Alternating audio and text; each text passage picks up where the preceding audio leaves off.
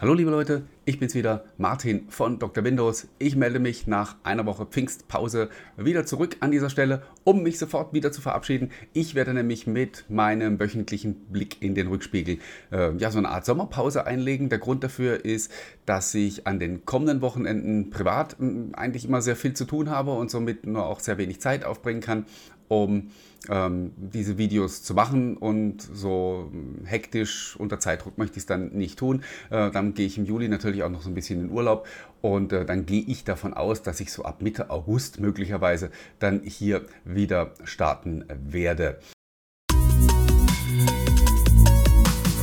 Ähm, Jetzt legen wir aber los und schauen auf die Ereignisse der vergangenen Woche. Da war eine ganze Menge los.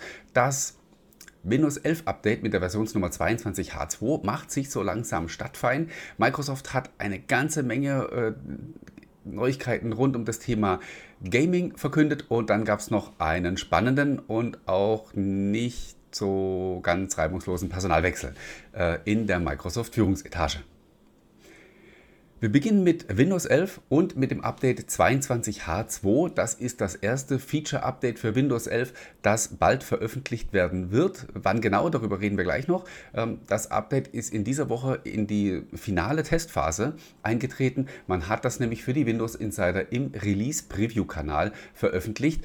Ähm, das hat in erster Linie zwei ähm, konkrete Auswirkungen. Einmal kann man davon ausgehen, dass das jetzt wirklich fertig ist und dass Microsoft keine neuen Funktionen mehr hinzufügen wird, sondern dass man diesen Stand, so wie er jetzt ist, mehr oder weniger eingefroren hat und äh, jetzt eben nur noch im Release-Preview-Kanal die finalen Tests macht. Äh, man wird natürlich weiterhin Fehler beheben und so weiter, aber äh, das wird jetzt im Großen und Ganzen fertig sein, dieses Update. Und dann ist eben die Frage, wann kommt das Teil dann auch tatsächlich auf den Markt? Und das ist, äh, da hat sich in dieser Woche auch was Spannendes geändert, nämlich äh, wir konnten bisher davon ausgehen, dass dieses Update, wie wir es gewohnt sind, im Oktober, November irgendwann auf, den, ähm, auf die Leute losgelassen wird, so wie das auch mit den Herbstupdates für Windows 10 in der Vergangenheit immer der Fall war. Äh, Hintergrund war, ähm, dass es ein Treiber-Zertifizierungsprogramm von Microsoft gibt, wo die Hersteller also ihre Hardware-Treiber für eine bestimmte Windows-Version zertifizieren können und freigeben können, sodass Microsoft dann auch sicher sein kann, dass diese Hardware-Komponenten mit dieser Windows-Funktion, äh, mit dieser Windows-Version auch tatsächlich funktionieren. Und da gab es eine Deadline, die lag ähm, lag beim 5. September. Das kann man äh, auf der Homepage des entsprechenden Partnerprogramms nachlesen. Und da stand eben drin, wer bis zum 5. September seinen, seinen Treiber äh, zertifiziert hat für die Version 22H2, äh, der kann davon ausgehen, dass der dann auch äh, mit dieser Version äh, kompatibel ist und ausgeliefert werden kann. Und da hat man jetzt eine Fußnote hinzugefügt in dieser Woche und hat geschrieben, möglicherweise kommt kommen Geräte mit der Version 22H2 äh, schon vor diesem Zeitpunkt auf den Markt mit Treibern, die für die Version ähm, 21H2, also die, die ursprüngliche Release-Version von Windows 11, freigegeben waren. Das ist ein mehr als deutliches Zeichen, dass diese Version 22H2 möglicherweise schon früher, als wir das bisher kannten, ähm, veröffentlicht wird. Letztlich ist es aber auch völliger Quatsch, weil ähm, wer diese Version sofort haben möchte, wer neugierig ist und nicht warten will, bis das veröffentlicht wird, der geht jetzt einfach in den Release-Preview-Kanal, lädt sich dieses Update runter und freut sich des Lebens. Wir können davon ausgehen, dass ab sofort diese Version auch regelmäßig gepflegt wird. Das heißt, kommende Woche ist äh, ja der turnusmäßige Microsoft Patch Day und ich persönlich gehe davon aus, dass auch diese Version dann schon ein reguläres Sicherheitsupdate erhalten wird, weil das gehört für Microsoft ja auch zum Prozess der Freigabe und der Fertigstellung mit dazu, dass man auch die Wartungsfunktionen, Wartungszyklen für diese Version jetzt schon mal überprüft. Und von daher würde ich sagen, äh, wer neugierig ist und noch so ein, wenig so ein bisschen risikofreudig, äh, der kann sich diese Version jetzt schon installieren und der Rest wartet ganz einfach, bis es irgendwann veröffentlicht wird. Und ähm, ja, es sind einige Neuerungen drin, über die werden wir ähm, dann separat wohl noch sprechen. Insgesamt wird jetzt Windows 11 aber nicht auf den Kopf gestellt, von daher ist es auch, ähm, man kann also auch ganz in Ruhe abwarten, bis dieses Update dann tatsächlich da ist. Ähm, dann gab es noch eine zweite spannende Neuerung betrif, betreffend die Windows Insider in dieser Woche im Developer-Kanal. Also das ist mehr so der für die Todesmutigen, also die äh, auch instabile Versionen von, von Windows 11 auf ihren Geräten installieren möchten. In diesem äh, Developer-Kanal ist diese Woche eine neue Bildversion äh, erschienen und da sind die Explorer-Tabs wieder drin.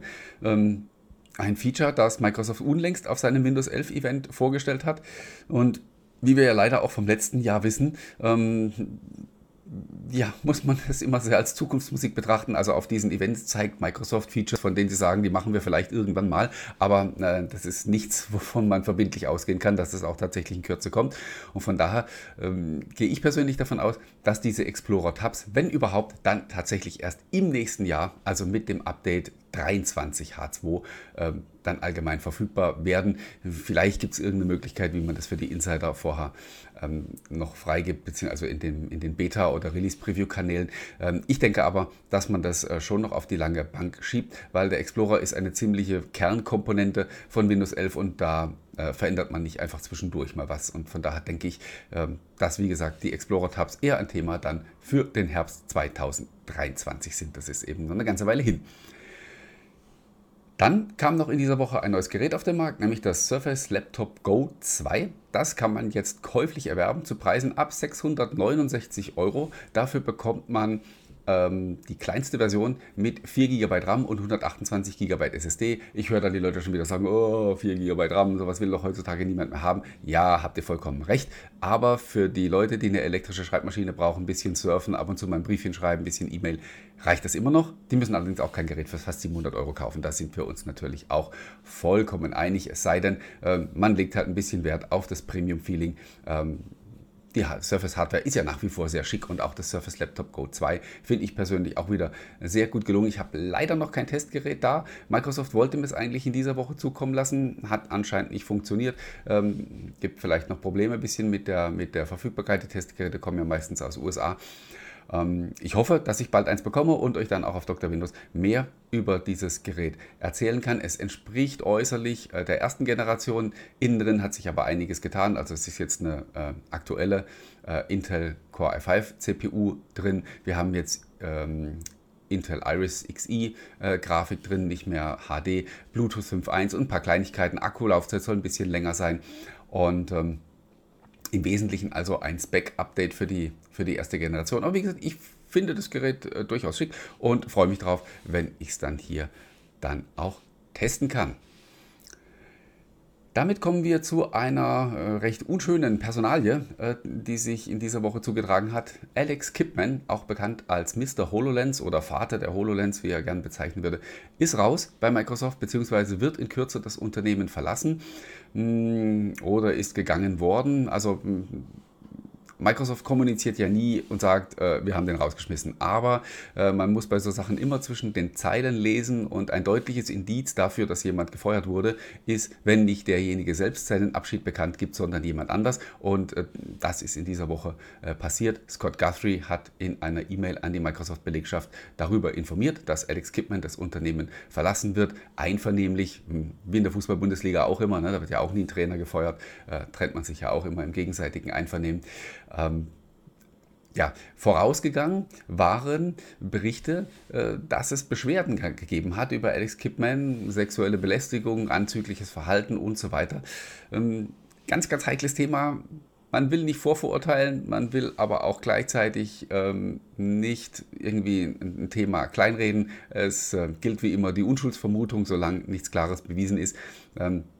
Das, was intern an Beschwerden aufgelaufen ist, hat bei Microsoft aber offensichtlich ausgereicht, um die Trennung dann auch tatsächlich zu vollziehen. Möglicherweise war das auch nur ein, ich sage es jetzt mal sarkastisch, willkommener Anlass, um Alex Kipman loszuwerden, denn wir haben in letzter Zeit nicht wirklich Gutes über äh, diesen Bereich gehört. Äh, man hat gehört, der, der sei es zerstritten, also es gäbe intern ähm, Streit welche Richtung dieses Thema Mixed Reality und Augmented Reality künftig bei Microsoft nehmen soll. Äh, einige wollen mehr so in Richtung den Consumer-Zug aufspringen, andere sehen das nach wie vor eher als primär als Business-Lösung. Ähm, dann sollen tatsächlich auch zahlreiche talentierte Mitarbeiter abgewandert sein zu Meta, also dem Facebook-Mutterkonzern.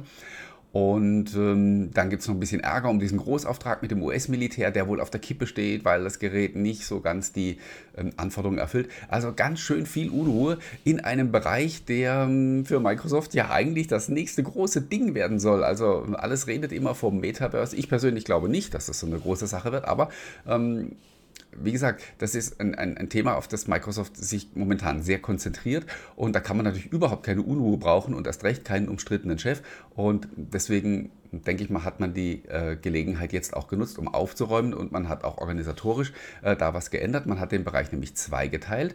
Ähm, alles, was so mit Richtung Metaverse und Kollaboration und so weiter zu tun hat, das geht jetzt in Richtung Microsoft Teams, weil mh, hm, das natürlich auch das Medium sein wird, was hybride Meetings und so weiter in Zukunft angeht. Von daher äh, möglicherweise ganz gute Entscheidung. Alles andere, also Hardwareentwicklung, die Windows Mixed Reality Plattform und alles, was sonst noch dazu gehört, äh, wandert zu Panos Panay. Der Windows- und Surface-Chef wird also jetzt noch ein bisschen mächtiger. Ähm, erstaunlich, äh, dass man da so viel Macht jetzt auch wieder auf einer einzigen Person äh, konzentriert. Und äh, man darf gespannt sein, welche Entwicklung das Ganze jetzt nehmen wird. Ich habe es vorhin schon gesagt, ich persönlich glaube nicht, dass das Metaverse hier das nächste große Ding sein wird. Und wenn, ähm, dann glaube ich eher, dass die mobilen Plattformen, also Android und iOS, uns den Weg in diese Richtung äh, zeigen werden und ähm, Windows als Plattform da äh, ja, einfach keine Rolle spielen wird. Und dann wollte ich noch was Zweites sagen, das habe ich aber jetzt vergessen. Dann gehen wir zum nächsten Thema über und das ist äh, das Thema Gaming. Da gab es eine ganze Menge Neuigkeiten in dieser Woche. Microsoft hat nämlich ähm, unter einer ziemlich, ähm, wie soll man sagen, ähm, spektakulären Überschrift seine, seine Gaming-Strategie für die nächste Zeit äh, enthüllt, haben geschrieben, wir legen den Grundstein für die nächsten 20 Jahre, ein bisschen übertrieben natürlich, aber äh, Klappern gehört ja bekanntermaßen zum Geschäft. Äh, was hat man angekündigt? Da sind durchaus spannende Sachen dabei, nämlich einmal gibt es ein Project Moorcroft. Ich hoffe, ich hoffe, habe das jetzt richtig ausgesprochen. Das betrifft den Xbox Game Pass und das wird Spiele-Publishern die Möglichkeit geben, ihre Beta-Versionen von Spielen exklusiv mit den Xbox Game Pass-Abonnenten zu testen. Warum ist das eine spannende und eine clevere Idee? Weil Microsoft nämlich den Publishern verspricht, dass sie sie bezahlen werden dafür, wenn äh, sie ihre Spiele auf diese Art und Weise mit den Game Pass-Abonnenten testen. Normalerweise ist ein Beta-Programm etwas, was Geld kostet und Aufwand. Und äh, hier springt Microsoft ein und sagt, hey, guck mal, wir haben hier so und so viele Millionen Game Pass-Abonnenten, die schicken wir euch sozusagen als, als Testmasse und wir geben euch auch noch Kohle dafür. Und das könnte durchaus spannend werden, wenn da einige Publisher drauf anspringen. Dann hat man nämlich wirklich eine super Win-Win-Situation. Das heißt, die Game Pass-Abonnenten, die bekommen auf diese Weise äh, frischen Content, interessante, exklusive Inhalte, ähm, die sie ansonsten nicht kommen würden, bekommen würden. Die Publisher bekommen Kohle. Und ähm, jetzt kann man sich natürlich ausdenken, wenn da ein Spiel im Game Pass getestet wird und die Spieler sind begeistert, werden die natürlich auch fragen, hey, kriegen wir denn auch die finale Version im Game Pass? Und das wiederum kann Microsoft benutzen, um so ein bisschen Druck zu machen in, äh, auf diese Spiele-Publisher und zu sagen, hey, wollt ihr nicht, äh, wenn das Spiel fertig ist, das dann auch ähm, bei uns in den Game Pass bringen und gibt wieder ein bisschen Kohle dafür. Das, wie gesagt, halte ich für eine, für eine echt clevere Idee, die man sich da ausgedacht hat und das könnte durchaus ähm, ja, den Game Pass nochmal ganz ordentlich pushen.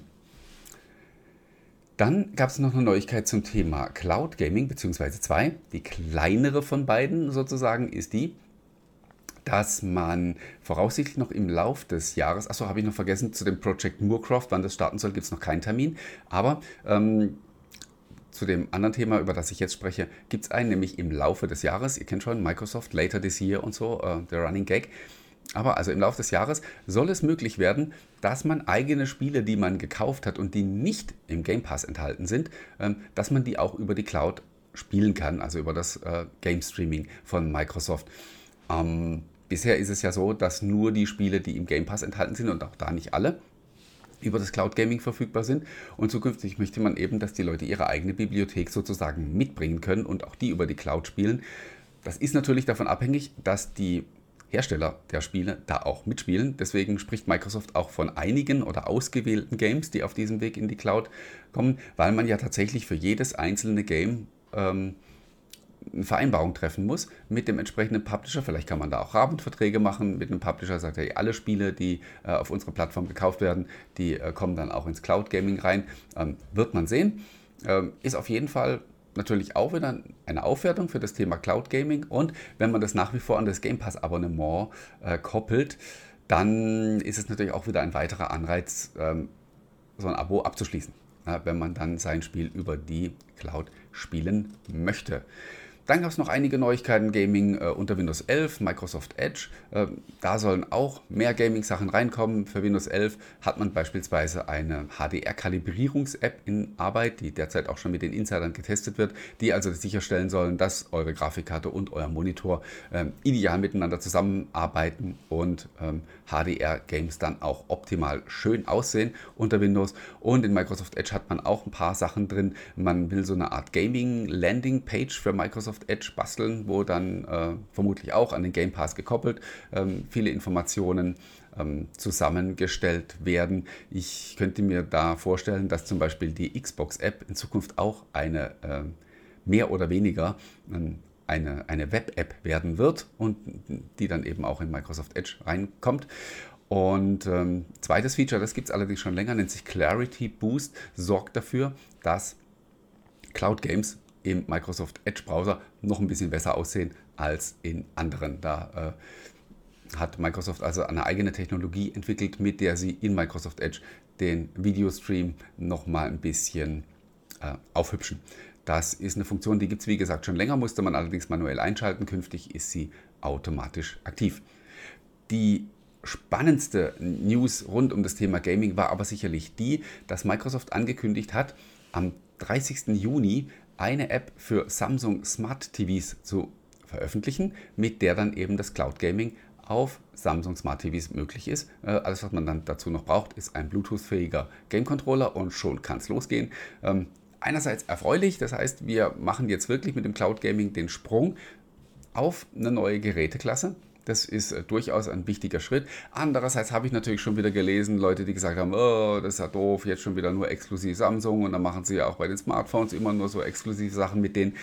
Das ist sicherlich richtig und es ist natürlich auch ärgerlich, wenn man kein passendes Gerät hat. Andererseits sage ich auch immer, es gibt aus Microsoft-Sicht natürlich äh, wesentlich schlechtere Partner, die man erwischen kann, als Samsung, die ja doch ein sehr, sehr ordentliches Standing bei Endkunden haben. Und ähm, ich könnte mir außerdem vorstellen, dass Samsung eben einerseits technisch ein bisschen was tut, damit das Cloud Gaming auf diesen Geräten auch super funktioniert und dass sie Microsoft natürlich auch unterstützen äh, bei der Promotion von dem Thema. Äh, so eine typische Sache wäre jetzt, dass man, ähm, wenn man zum Beispiel einen Samsung-Fernseher kauft, dann halt irgendwie drei Monate Game Pass Ultimate kostenlos dazu bekommt, damit man schon mal hier so ein bisschen in das Cloud Gaming ähm, reinschnuppern kann. Ich bin ganz sicher, solche Angebote wird es geben. Äh, ich glaube auch nicht, dass das auf Dauer exklusiv bleiben wird. Es ist auch so, das startet zum 30. Juni. So ist die offizielle Ankündigung auf den Smart TVs, auf den QLED-Geräten des 2022er Modelljahres. Wer also einen älteren Samsung-Fernseher hat, wird also vorerst auch ähm, außen vor bleiben, wenn das tatsächlich so kommt. Ich persönlich gehe aber fest davon aus,